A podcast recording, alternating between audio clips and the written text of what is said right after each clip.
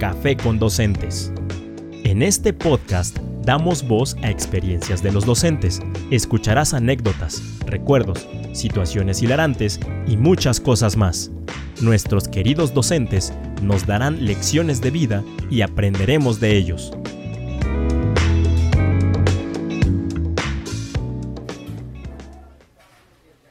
Hola, hola, ¿cómo están? Bienvenidos a este cuarto episodio de Café con Docentes. Estamos muy contentas de estar una vez más con ustedes. Hola, yo soy Cari y también estoy muy contenta de poder acompañarlas nuevamente para tomarnos una taza de café, para charlar muy a gusto y para escuchar un relato que nos han mandado para el día de hoy. Sí, esta es una rica tarde lluviosa en la que se antoja esta rica charla y también, como siempre, acompañados de nuestro cafecito. Y pues es un gusto presentar a una química bacterióloga, parasitóloga de formación, pero docente por convicción. Bienvenida, Miss Julie. ¡Bravo! ¡Bravo! Yay, Miss Julie. Hola, hola, muchas gracias y este agradecida también por haber elegido mi relato el día de hoy. No, gracias a ti por participar con nosotros y por aceptar esta invitación. Hola, Miss Julie, bienvenida y a propósito de tu relato y de esto que ya Cari comenta sobre que seguramente aprenderemos mucho de ti, platícanos. ¿Cómo se llama la historia, la experiencia que nos vas a compartir? Eh, bueno, mi historia se llama La mejor decisión. ¡Uy, qué tema tan interesante, Miss Julie! Pues yo creo que todos en la vida hemos tomado buenas y algunas no tan buenas decisiones, o mejor dicho, atinadas. Y pues creo que es un momento para empezar a compartir, ¿no, Cari? ¿Qué te parece que Cari nos comparte una decisión no tan atinada? bueno, me la pones un poquito complicado porque pues a veces es muy difícil reconocer que no hemos tomado las mejores decisiones, como el relato que Miss Julie, como se titula el relato que Miss Julie nos trae el día de hoy. Pero pues por compartirles alguna, eh, quiero comentarles que hace algunos años, pues terminé mi última formación académica y decidí esperar un poco para titularme porque ya estaba como con este agotamiento. Y resulta que pensé en ese momento que era la mejor decisión, dejar descansar unos meses, pero ya saben que esa procrastinación se va alargando en el tiempo y resulta que esos meses se convirtieron en años y la verdad es que yo hubiera creído, en ese momento creí que, que iba a ser una muy buena decisión dejar descansar para poderme titular más rápido. Y lo cierto es que me tardé mucho tiempo y puedo decir ahora que me costó el doble de trabajo.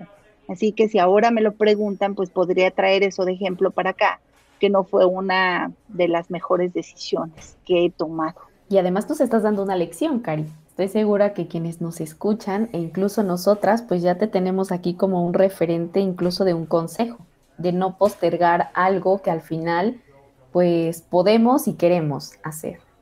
Sí, porque sabes que la sinergia de ese estudio y de esa formación finalmente es el último impulso que tú das para poder titularte. Y crees que, que lo vas a hacer muy rápido y pues después resulta que no. Así que ya les compartí esa decisión no tan atinada. Pero a ver, Lolis, tú dinos mejor una, mejor que la mía. Una decisión buena. Una buena decisión, pues Siempre he pensado que el, cambiar de carrera, pero a ver, ¿quién adivina qué, qué quería hacer antes de decidirme por la docencia? Rápidamente. Psicóloga. ¿Cari? Cantante. no, bueno, se me hiciste reír. Miss Julie, ¿qué crees que quería hacer? Estrella de cine. Ay, Miss Julie, gracias. O dentista, dentista tiene. Ya, ya le tiró Miss Julie, porque eso del llanto se le da muy natural a Loli. No están para saberlo, me llamaron del CEA, pero no acepté. No, yo quería ser abogada. ¿Qué, Ese era mi, mi, sueño desde siempre, desde que tenía como, como 12 años. Bueno, yo tuve, pasé como por varias etapas, pero de manera muy breve, a los como de los 3 a los, a los 7 yo quería ser eh, eh, maestra. Y luego me dio ahí una época extraña de a partir de los 8 años, yo creo, a los 12, 13, que quería ser abogada y con esa me quedé, ¿no? Y bueno, ya faltando muy poco para el examen, tuve que decidirme porque eran por las mismas fechas y de la nada dije, no, ya no quiero estudiar derecho, quiero estudiar una licenciatura en educación. Y pues, órale, ahí voy. Y sí, ha sido una decisión muy, muy atinada, ha sido una gran decisión. Claro, porque aquí estás con nosotros tomándote una taza de café. Y pues después de, de estas decisiones buenas y malas, ¿qué les parece si damos paso al recreo? Hola, si tienes decisiones importantes que tomar, toma la que te haga feliz. Pues de eso se trata la vida, ¿no crees? ¿Qué tal nuestra cápsula? Exactamente. Tú nos dirás, Lolis, después de habernos compartido eso, si esta decisión te ha hecho feliz o no. Claro que sí, coincido totalmente con esta mini cápsula y la verdad es que el otro día lo comentaba en corto con Chio. Yo siempre digo que a mis acciones las guía el corazón, llevándome a dónde? A la felicidad. Así que totalmente de acuerdo. Pues sin más, y en este cúmulo de felicidad y de buenas decisiones, demos paso a nuestro relato del día de hoy, La mejor decisión, en voz de Cari.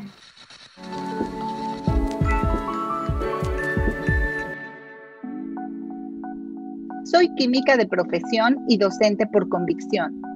Por situaciones familiares, tuve que dedicarme a la docencia. Era un empleo que me permitía estar con mis hijos en vacaciones y días festivos, pero sobre todo sin esos horarios tan extenuantes en la industria. Comencé con ese trabajo desconocido para mí, a pesar de tener como única experiencia sobre educación el haber sido dirigente scout. El inicio no fue fácil porque en temas de pedagogía y estrategias de enseñanza estaba francamente perdida. Afortunadamente, en materia de ciencias experimentales, sin presunción, soy excelente, pero no podía hacer empatía con mis primeros alumnos. Así que decidí que si estaba en este camino, pues tenía que hacerlo de la mejor manera. Y entonces comencé tomando cursos, comencé a asistir a conferencias y a talleres, en fin. El hecho era hacerme de todas las herramientas posibles para poder utilizar y ser la mejor maestra, dar lo mejor de mí. Poco a poco fui descubriendo mi nueva profesión y pasión transmitir lo que más me gusta, la química, biología, la ciencia, pero todo el tiempo me preguntaba, ¿cómo entrar a los corazones de mis estudiantes? ¿Cómo hacer que descubran su potencial? ¿De qué manera hacerles creer en ellos mismos cuando lo necesitan? Y de pronto, ahí estaba, en una escuela salesiana, me contagié de ese amor por los jóvenes. Sentí la verdadera misión de un docente. Descubrí frases como, para ejercer una influencia benéfica entre los niños, es indispensable participar de sus alegrías. O, la dulzura en el hablar, en el obrar y en reprender lo gana todo y a todos. Mi salón de clases se transformó en un espacio lleno de interés, de innovación, de empatía, pero sobre todo de confianza y superación. Vivir la morebolet. No hay un término que describa esta palabra, pero para un maestro salesiano se denota en acciones más que en el significado. Es el amor al enseñar, pensar en nuestro alumno al final de la jornada, saber que hicimos bien y qué nos faltó para favorecer su crecimiento personal amor infinito. En la escuela fui maestra de varias generaciones con las cuales compartí hermosas experiencias y recibí mucho, mucho amor, no solo de mis alumnos, sino también de sus padres. Fue un tiempo muy feliz. Por azares del destino, entré a trabajar en una escuela donde la disciplina era una regla fundamental y la cercanía con los alumnos era limitada. Yo compartía el tiempo en estas dos escuelas. Los jóvenes que entraban a estudiar, en su mayoría habían estado en varias escuelas sin terminar el bachillerato, quizá por indisciplina y por desinterés en el estudio. También presentaban problemas con la imagen de la autoridad. Tal vez esto muestre a jóvenes rebeldes, pero no, ¿eh? Al contrario, yo descubrí que les faltaba atención, amor y aplicar la regla con razón.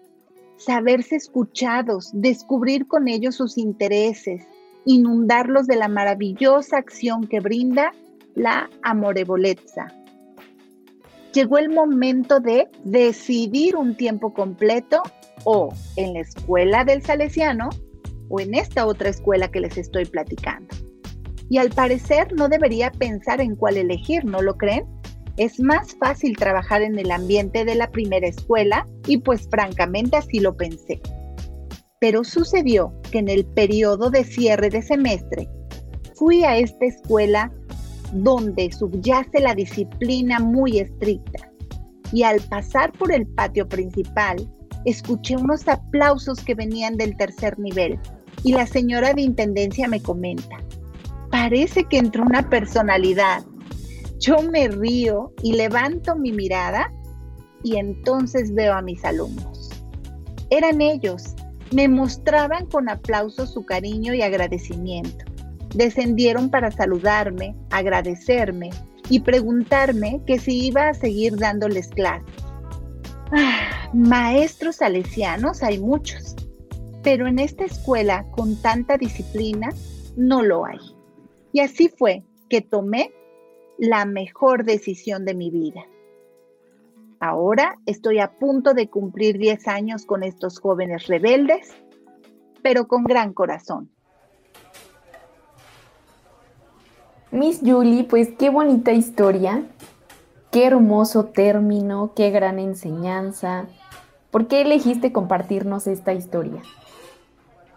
Pues eh, tuve inspiración al escuchar los relatos que ustedes eh, en la primera temporada me, transmitieron, ¿sí? Entonces eh, me inspiré, me emocioné y creo que todos debemos compartir esa experiencia y sobre todo en esta parte de ser docente, ¿no? El docente pues es no se, se hace, pues sí, pero más bien es, es pasión, ¿no? Es entrega. Entonces, creo que compartir nuestros relatos, nuestras emociones, nos va nutriendo y nos hacen mejor. Sin duda, mi Julie, esto que nos compartes, pues sí, es de, es de mucho aprendizaje. Sin embargo, a mí me queda una pregunta. ¿Cómo vincular esta filosofía de la amorevolezza en un sistema eh, de una escuela militarizada. ¿Cómo hacer? Porque hace, hace poco en un curso escuchaba que nos, eh, nos decían que antes de la corrección debe haber una conexión y esto es uno de los principios de la disciplina positiva. ¿Cómo hiciste tú para hacer esta vinculación eh, con los niños de esta escuela militarizada? Sí, mira, la moreboleza es obviamente entregarse o, entregar tu corazón en las acciones que tú hagas, sencillas, eh, mencionarles si hay un corte de cabello, si hoy escribieron perfectamente eh, una oración, ¿sí? Y también eh, como jóvenes, ellos son muy perceptibles y también en la filosofía salesiana se dice que, que quien se siente amado, ama y amar obviamente se transforma en, buenas acciones, no importa en el ambiente que esté, ¿no? Eres ser humano y tú sientes ese amor y, y esas atenciones que puede darte tu maestro y entonces reaccionas de forma positiva. Oye, Miss Julie, pues la verdad es que yo que le di voz a tu relato, creo que las historias caen con alguna de las tres y justo con quien deben de caer, porque pues también me voy a volver a confesar con ustedes y lo cierto es que siempre me he considerado una docente muy estricta y a pesar de que ahora eh, las cuestiones académicas pues me han llevado por este sendero del trabajo con las emociones, dije, tengo que predicar con el ejemplo y desde hace, puedo decir que un ciclo escolar y medio apenas, ¿eh? de 20 años de servicio, el último ciclo escolar y medio, empecé a ser un poco más suave y ojo, esto no está peleado con la disciplina necesariamente, sino empecé justamente a imprimir un poco de lo, de lo que hoy nos compartes, un poco de, de verlos de otra manera y de dejar de ser tan estrictos y efectivamente siento más cercanos a los estudiantes.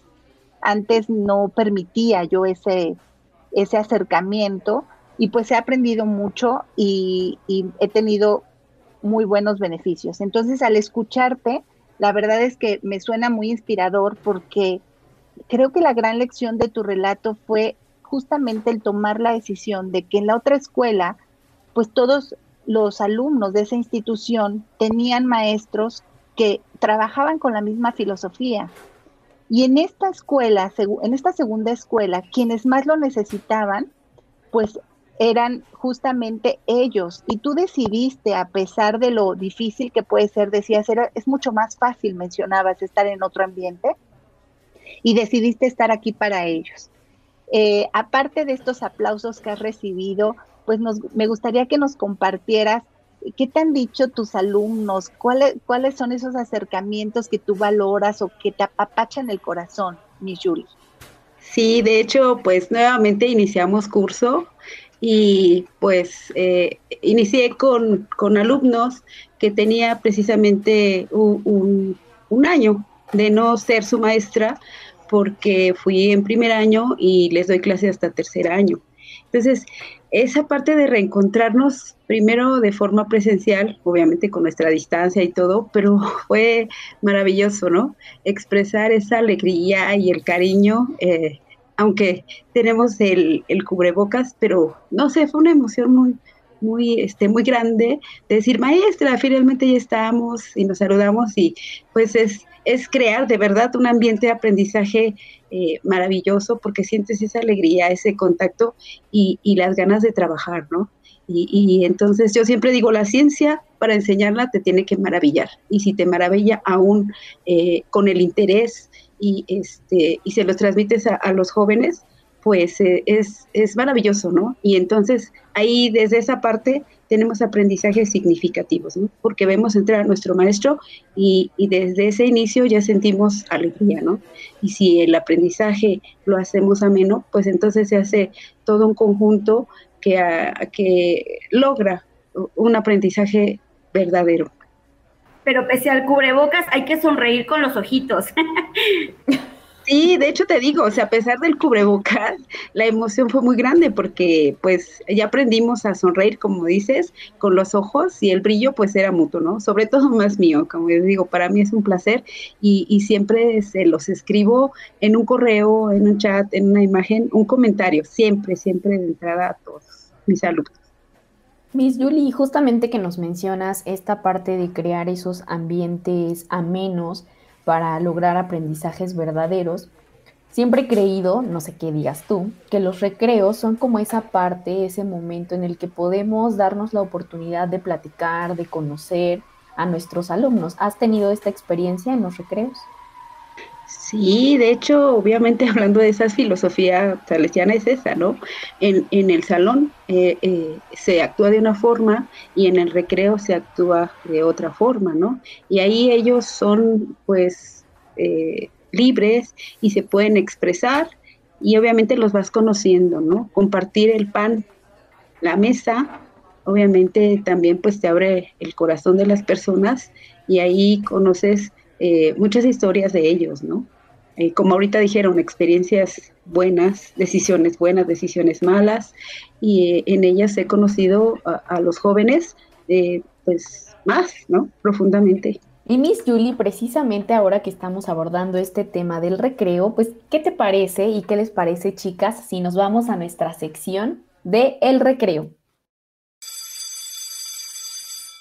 Decir sí o no café solo o con leche, bosque o playa. Estas son decisiones que toma a diario nuestro cerebro. Los especialistas en neurociencia han logrado determinar que la corteza prefrontal juega un papel clave en la toma de decisiones. Interesante, ¿no?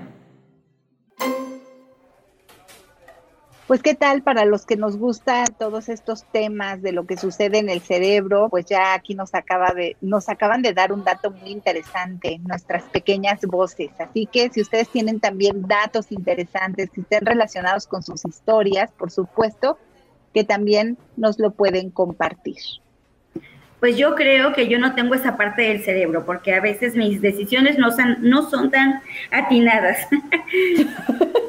Ay, tío. Claro que son atinadas, tío, porque nos hace reír en el momento preciso. Y hacer pues, reír ¿qué creen? siempre es una buena decisión.